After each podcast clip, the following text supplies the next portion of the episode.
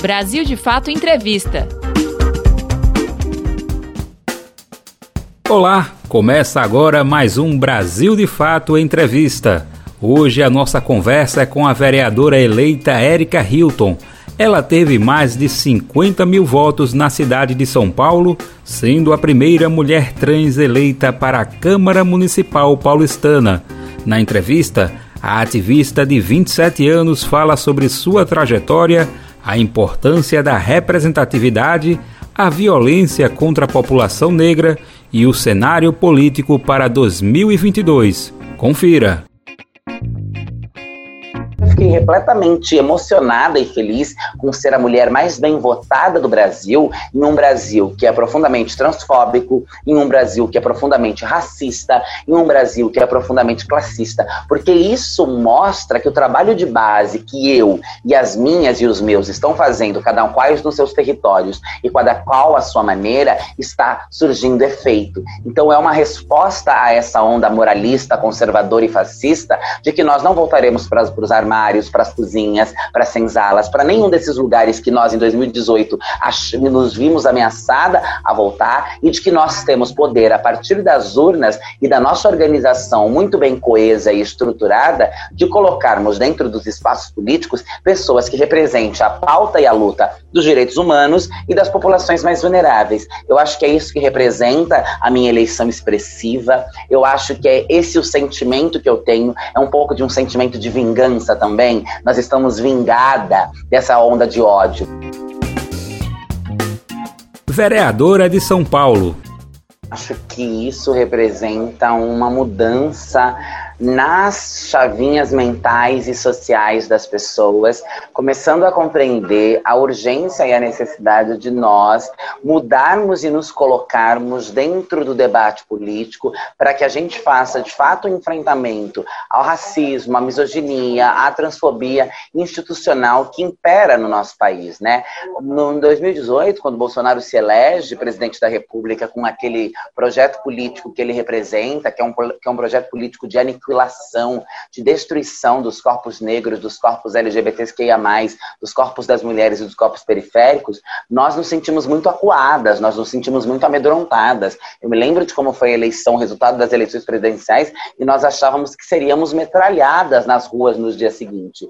E eu acho que todo esse medo e esse pânico social gerado pelo bolsonarismo auxiliou que nós articulássemos e organizássemos melhor e mais rápidos as nossas lutas para garantir que nos próximos períodos eleitorais houvessem mais representantes das nossas causas. E aí são as causas das mulheres, são as causas dos povos indígenas, é a causa da periferia, é a causa de toda essa gama de pessoas que se viu ameaçada e ainda continua se vendo, porque não é porque nós chegamos lá que as ameaças cessaram, mas a nossa chegada até esse lugar significa uma resposta a tudo isso. Significa que mesmo diante dessa necropolítica e desse projeto político avassalador de destruição que o Bolsonaro apresentou no Brasil, nós estamos de pé nós estamos propositivas, nós estamos organizadas, nós somos muitas e temos poder de articulação e de transformação dos espaços sociais e dos espaços políticos e institucionais. Então eu fiquei repletamente emocionada e feliz com ser a mulher mais bem votada do Brasil, em um Brasil que é profundamente transfóbico, em um Brasil que é profundamente racista, em um Brasil que é profundamente classista, porque isso mostra que o trabalho de base que eu e as minhas e os meus estão fazendo, cada um quais nos seus territórios e cada qual a sua maneira, está surgindo efeito. Então é uma resposta a essa onda moralista, conservadora e fascista de que nós não voltaremos para os armários, para as cozinhas, para as senzalas, para nenhum desses lugares que nós em 2018 nos vimos ameaçada a voltar e de que nós temos poder a partir das urnas e da nossa organização muito bem coesa e estruturada de colocarmos dentro dos espaços políticos pessoas que representem a pauta e a luta dos direitos humanos e das populações mais vulneráveis. Eu acho que é isso que representa a minha eleição expressiva. Eu acho que é esse o sentimento que eu tenho, é um pouco de um sentimento de vingança também. Nós estamos vingada dessa onda de ódio. Representatividade Eu não me sinto uma representatividade só agora que eu fui eleita. Eu sou uma representatividade desde o momento em que eu reconheço a minha identidade, desde o momento em que eu reconheço a minha, o meu território, em que eu reconheço a minha origem, em que eu reconheço a minha raça, a minha identidade, e a partir desses reconhecimentos eu passo a formular política e a empoderar outras pessoas, homens e mulheres, pessoas não binárias, pessoas transvestigêneres, a se enxergarem e a fazerem dos seus lugares, das suas histórias, um referencial de ocupação dos espaços, sejam esses espaços quais forem, seja a academia, seja o parlamento, seja o teatro, o cinema, a televisão, seja, enfim, quando qualquer lugar que o nosso corpo ocupa de forma consciente, sabendo o que nós estamos fazendo e falando naquele lugar, isso é um gesto político de empoderamento. E eu já me vejo enquanto uma representante desde a minha militância, desde o meu ativismo junto ao movimento estudantil, a briga pelo reconhecimento do meu nome na, com, a, com, a, empresa de transporte de ônibus na cidade de Tu. Eu já sou um referencial. Eu acho que agora eu ganho uma visibilidade maior que possibilita com que mais pessoas acessem a minha trajetória, acessem aquilo que eu falo e possam, a partir do meu corpo e a partir das minhas bagagens, se enxergarem para além dos lugares de sentenças sociais, para além das esquinas, para além do cárcere, para além da prostituição, do drogaticídio, para além dos manicômios, para além da rejeição familiar. Eu acho que sim, sou uma representatividade para que elas se enxerguem parlamentares, para que elas se enxerguem doutoras, para que elas se enxerguem trabalhadoras informais, é, com, é, cabeleireiras, manicures, porque também não é só sobre isso. É as pessoas terem a autonomia e o direito de escolherem ser aquilo que elas querem, mas de forma digna, de forma a ser uma escolha. Então eu acho que a partir da minha visibilidade, eu consigo alcançar mais espaços para que a gente vá criando referenciais positivos, limpando a mentalidade da sociedade, para que a sociedade enxergue o corpo negro, o corpo LGBT, o corpo da mulher LGBT em outros lugares do que aqueles dos lugares estigmatizados. Sem sombra de dúvida, sou uma referência, me farei ser uma referência, estou nesse lugar para poder abrir portas, chutar portas, para que outras e outros possam passar também, e eu espero não mais ser a primeira, não mais ser a única, não mais que hajam cada vez mais de nós nos espaços, que nós deixemos de ser uma novidade. Esse lugar de ser a primeira, de ser a única, nunca me foi confortável, porque em 2020, aos 27 anos, quando eu sou a primeira, o que significa é que todos e todas e todes que vieram antes de mim foram mortos ou viveram no anonimato, ou viveram na abjeção. E isso para mim é revoltante. Isso para mim é sinônimo do quanto nós temos que escancarar as portas das políticas e dos espaços para que hajam sempre corpos dissidentes, demarcados como dissidentes, ocupando os lugares e conduzindo as narrativas a partir das nossas próprias perspectivas. Trajetória meu despertar se dá de crescer em um lar de mulheres trabalhadoras domésticas, de uma família matriarcal, de mulheres empoderadas, que sempre lutaram para garantir o sustento, para pagar as contas, que sempre tivemos uma vida muito dura. Eu cresci na periferia, eu fui filha única e a minha vida, a minha em especial, diante das minhas primas, das colegas, era uma vida destoante, porque minha mãe trabalhou muito duro para que eu tivesse uma infância muito privilegiada. Mas eu vi o quanto as minhas tias, a minha avó, elas batalhavam o tempo inteiro para garantir, vendiam almoço para garantir a janta. Então, crescer na periferia diante da pobreza faz com que a gente tenha uma percepção de que as coisas precisam ser mudadas.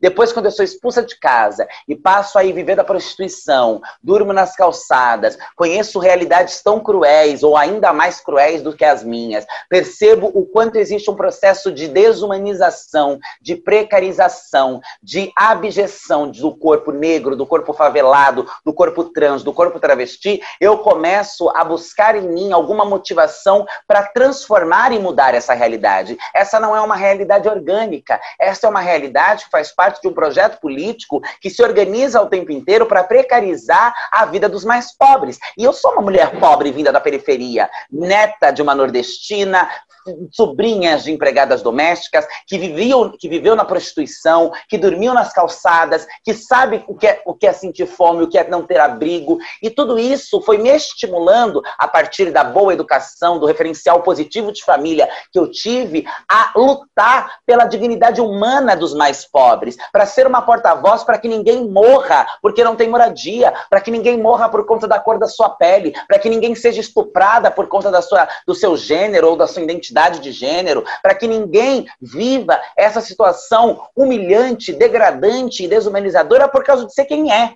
E a partir dessas percepções, quando eu me descubro negra, pobre, periférica, travesti, puta, é aí que eu começo a perceber que o meu corpo precisa ter um papel funcional na sociedade e que a partir dos lugares que me constituem enquanto mulher, enquanto indivídua, eu preciso utilizar essas ferramentas para propor um modelo diferente de sociedade e que eu não estou fazendo isso sozinha. Existem outras milhares de pessoas iguais a mim que também compreendem a urgência de modificarmos e transformarmos as estruturas sociais. Então é assim que desperta a minha urgência, a minha ânsia de transformação do mundo, de transformação dos espaços aonde eu passo. É ver a dureza da vida, é ver a fome, é ver a morte, é ver o genocídio, é ver os direitos civis sendo negados a nós por conta de quem nós somos. Isso não pode continuar assim. E aí eu tenho esse despertar de me tornar uma ativista. Antes de política, eu sou uma militante, eu sou uma ativista, eu estou ligada aos movimentos sociais e a todos que acreditam na luta coletiva, democrática e popular por uma ressignificação e uma transformação da sociedade.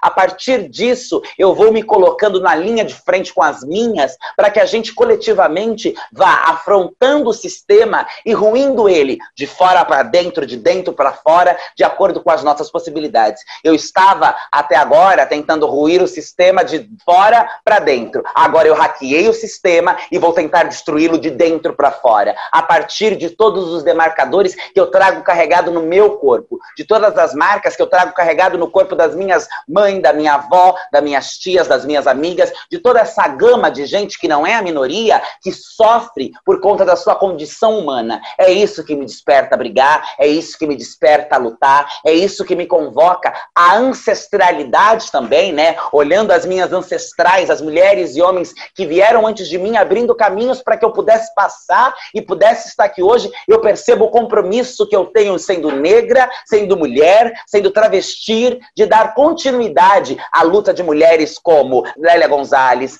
Chica Manicongo, Chica da Silva, Marielle Franco, Beatriz Nascimento, Benedita da Silva, entre tantos outros nomes, Luiz Gama, Luiz Amarrim, entre tantos outros nomes que eu poderia citar aqui, que foram pioneiros de uma luta pelos resgates da nossa humanidade. Então é esse estopim que me leva à construção de uma agenda pública, política e militante pela dignidade da nossa identidade e pelo resgate da nossa humanidade que todos os dias tentam roubar de nós. Você está acompanhando a conversa com a vereadora eleita em São Paulo, Érica Hilton. Ela falou sobre a Câmara Municipal, representatividade e trajetória de vida. O tema agora é Desafio de atuar na Câmara. Estou me preparando para encarar a branquitude cis hétero fascista da Câmara Municipal. Eu já estou preparada. A branquitude cis hétera na Câmara Municipal é a mesma branquitude cisétera das esquinas do supermercado, do banco, da esquina, da esquina de prostituição que me pegavam quando estava naquele lugar. A, a, a, Câmara Municipal não é uma bolha à parte do que é a sociedade. A Câmara Municipal é um reflexo daquilo que é a sociedade. E até eu chegar à Câmara, eu precisei enfrentar e driblar a branquitude, a cisgeneridade, o patriarcado, o machismo e todas as ferramentas que eu utilizei para sobreviver, porque sou uma sobrevivente, para chegar até ali serão as ferramentas que eu utilizarei para lidar com eles. Quem não estão acostumados com o meu corpo são eles. Eu já estou acostumado com o corpo deles. Eu já estou acostumada com a pequenez branca. Eu já estou acostumada com a pequenez cisgênera. Eu já estou acostumada com o fascismo que o tempo inteiro olha para o meu corpo como um corpo inimigo, como um corpo que precisa ser morto, como um corpo que precisa ser tombado. A minha trajetória inteira é marcada pelo ódio e pela exclusão da branquitude cis heteronormativa. Então eu não estou me preparando preparando, eu já estou preparada, eu já cheguei nesse lugar preparada. Quem precisam se preparar são eles, porque eles não contavam que a maquete política de destruição deles sobre o meu corpo iria falhar e que eu iria passar viva sobre esse programa, sobre esse projeto de morte e chegaria não sozinha, mas muito bem ornamentada para fazer transformação e revolução. Eu estou pronta, preparada, porque a vida inteira a branquitude e a cis heteronorma tentou aniquilar o meu corpo, seguirá continuando, continu, seguirá continuando tentando aniquilar, só que agora é de uma forma institucional. A única coisa que muda é que agora esses mesmos homens, esse mesmo pensamento conservador e odioso vai estar instrumentalizado pela instituição. Ele vai ser legitimado por um espaço de poder. Mas a, a, a, o que molda e o que conduz essa ideia é a mesma do cara que dá pedrada e paulada nas travestis nas ruas.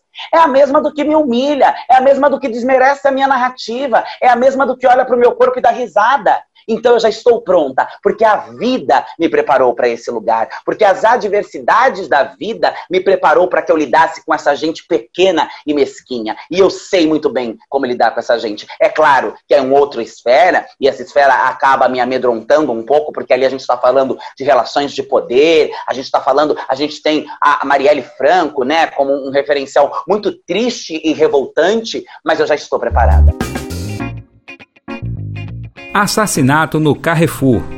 O Brasil é o país que a cada 23 minutos mata um jovem negro por conta da cor da sua pele. Não há nada novo sobre o que nós vimos. Aquilo é só a exemplificação, a forma escrachada do que acontece todos os dias nas periferias do país, do que a polícia faz contra as pessoas, do que o Estado faz contra o corpo negro. Aquilo é escrachar e estampar nas manchetes o que é o racismo estrutural e institucional, o que é a violência contra o nosso corpo por conta da nossa raça. O que acontece aconteceu na sexta-feira é a demonstração, para que não haja dúvida, de que não há democracia racial no Brasil e de que nós somos vítimas de uma herança escravagista e colonial e que precisamos urgentemente discutir isso em todos os espaços, que precisamos dar protagonismo à luta negra, que precisamos reconhecer que o Brasil é um país racista, que precisamos reconhecer que se mata um negro a, 23, a cada 23 minutos por conta da cor da sua pele, que o que aconteceu no Carrefour, no Carrefour não é nenhuma novidade, é uma consequência do racismo diário e cotidiano da população brasileira. Aquilo não nos choca, aquilo nos revolta, aquilo nos entristece, aquilo nos convoca a uma organização mais radical, assim como acontece no, no, no exterior, assim como as, os movimentos que aconteceram fora do Brasil, para que a gente avance contra essa herança escravagista colonizadora que impera com força no nosso país e que a cada passo que a gente dá se revolta e nos ataca cada vez mais. Mas esse é o Brasil. O Brasil é um país calcado no ódio, no racismo e construído em cima do sangue do povo negro desde a invasão das Américas e de África. É assim que eu avalio. Eu não fiquei surpresa, eu fiquei revoltada, triste, indignada e mostrei o quanto nós ainda estamos atrasados na destruição desta máquina operária que é o racismo institucional e do quanto nós temos que avançar urgentemente em todos os espaços, na escola, na cultura, na televisão, na mídia, sobre a discussão racial e dar voz Voz não, porque nós sempre tivemos voz. Ouvir as vozes dos negros e negras que lutam diariamente nesse país para não morrer. Agora, com relação a como reagiu o movimento negro, eu não posso fazer uma apologia à depredação dos espaços, mas também não posso dizer que não achei maravilhoso o que aconteceu. O que me indigna é que as pessoas ficaram, a imprensa brasileira, que ainda é racista, apesar de tentar fugir, de tentar se, de, de ser, se passar por descolada, de tentar não ser enquadrada nesse lugar, mas se a sociedade brasileira é racista, por óbvio, tudo que está nela replica esse racismo estrutural e institucional. O que me chocou mais, inclusive escrevi isso no Twitter, é que um corpo estirado no chão sem vida choca muito menos do que um supermercado riquíssimo que cresceu muito nos últimos meses, sendo, está, é, sendo pegando fogo, tendo sido ateado fogo contra ele. Eu acho que nós temos sim que ter uma organização para avançarmos contra o racismo, mas todos os dias tombam o nosso corpo. Se não querem nos ouvir de forma didática, pedagógica, sentar e conversar e abrir mão do privilégio branco, abrir mão da herança escravagista, eu acho que nós temos que avançar contra eles e mostrar a nossa revolta, elaborar o nosso ódio, elaborar a nossa indignação de forma responsável, de forma pensada, arquitetada para contra-atacar. Cenário político para 2022. A consciência é uma coisa que a gente não volta mais, né? Eu acho que essas mais de 50 mil pessoas que votaram em mim, votaram sabendo o projeto que elas estavam votando e qual é a visão de mundo que nós temos que disputar daqui em diante. Porque não é só a eleição de um corpo, é a eleição de muitas vozes, de muitas lutas e é uma disputa por uma narrativa. Nós estamos disputando a sociedade com o conservadorismo, nós estamos disputando a sociedade com o fascismo e eu acho que cada vez mais, mais pessoas irão se conscientizar para que essa disputa vá ganhando novos agentes nessa, nesse, nesse grupo e a gente vá avançando sempre nas eleições estaduais, federais, municipais. Falar de presidência da República é muito complexo porque nós estamos falando de Brasil. E o Brasil é esse país da miscigenação, é esse país do paradoxo, é esse país que, que movimenta muitas mentes. Mas eu acho que em 2022 nós teremos surpresas agradáveis. Sem sombra de dúvidas, Bolsonaro já está derrotado. Sem sombra de dúvida, Bolsonaro já é um câncer político extinguido, que nós estamos combatendo com todas as nossas forças. Até os setores mais ligados ao bolsonarismo, nós vimos nas eleições agora municipais o quanto perderam força aqui em São Paulo, o Russomano sequer chegou ao, terceiro, ao segundo turno. Bolsonaro não é mais a figura que foi em 2018, nem por aqueles que ainda continuam apoiando a figura deste canalha. Então, nós sabemos que ele já é um perdedor, ele é um derrotado. O que virá depois dele, eu não tenho como te dizer, mas eu espero que até lá nós possamos, enquanto ativistas, enquanto parlamentares, enquanto militantes, fazer um trabalho via internet, via veículos de mídia, via o plenário das câmaras, das assembleias, um trabalho que a sociedade vá se, se, se sentindo pertencente da política, porque a política é essa coisa que é muito distante das pessoas, por isso elas não participam e não conseguem compreender, e a partir dessa pedagogização da política institucional e da proximidade da sociedade do que é a política, nós possamos garantir um cenário muito melhor ou menos pior do que foi em 2018. Com relação à esquerda, eu acho que o bolsonarismo deu uma acordada na esquerda. A esquerda tem muito a avançar, muito a aprender, muito a mudar, muitas autocríticas a serem feitas, mas eu avalio que muitas já começaram a ser feitas, inclusive me referenciando aqui em como tem sido a união para o segundo turno com Boulos, e eu acho que em 2022 nós vamos ter uma esquerda egóica, porque isso ainda faz parte da humanidade, mas que brigue menos entre si e enxergue o inimigo do outro lado. Bolsonaro representou aquilo que é de pior e mais perigoso para todos os setores da sociedade. E a esquerda percebeu que se não houver, em alguma medida, uma unificação e um comprometimento com a pauta racial, com a pauta LGBT, com a pauta das mulheres e um protagonismo dessas pautas, todos nós vamos pro buraco. Porque o bolsonarismo não jogou só indígenas, negros e LGBTs no buraco. O bolsonarismo jogou o país inteiro no buraco. A esquerda como um todo sentiu o impacto do que é não ter uma organização. Então eu acho que esses impactos surtiram efeito, que a esquerda tem se repensado. Eu não acho que ela está no lugar ideal, mas que ela está começando a partir de toda essa esse ódio que a política representada por Bolsonaro apresentou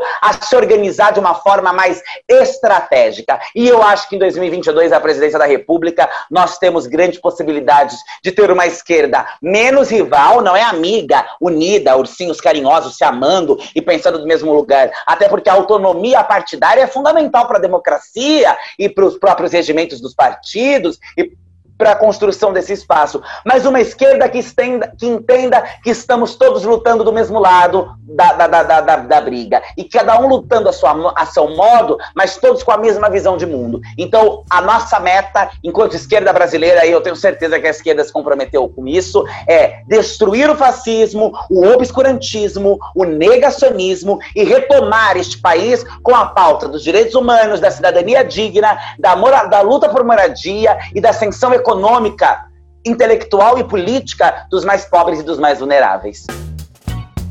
Você acabou de ouvir o BDF Entrevista com Erika Hilton. Ela analisou o cenário político no Brasil a partir de temas como, por um lado, os avanços da representatividade no país e, por outro, das lutas contra o fascismo e as desigualdades. Você pode conferir outras conversas como essa no YouTube, Spotify, Deezer e outras plataformas do Brasil de Fato. Apresentação Daniel Lamir. Entrevista Marina Duarte de Souza. Edição Vanessa Nascimento e André Paroche. Coordenação Camila Salmásio e José Eduardo Bernardes. Direção Beatriz Pasqualino e Nina Fidelis. Brasil de Fato Entrevista.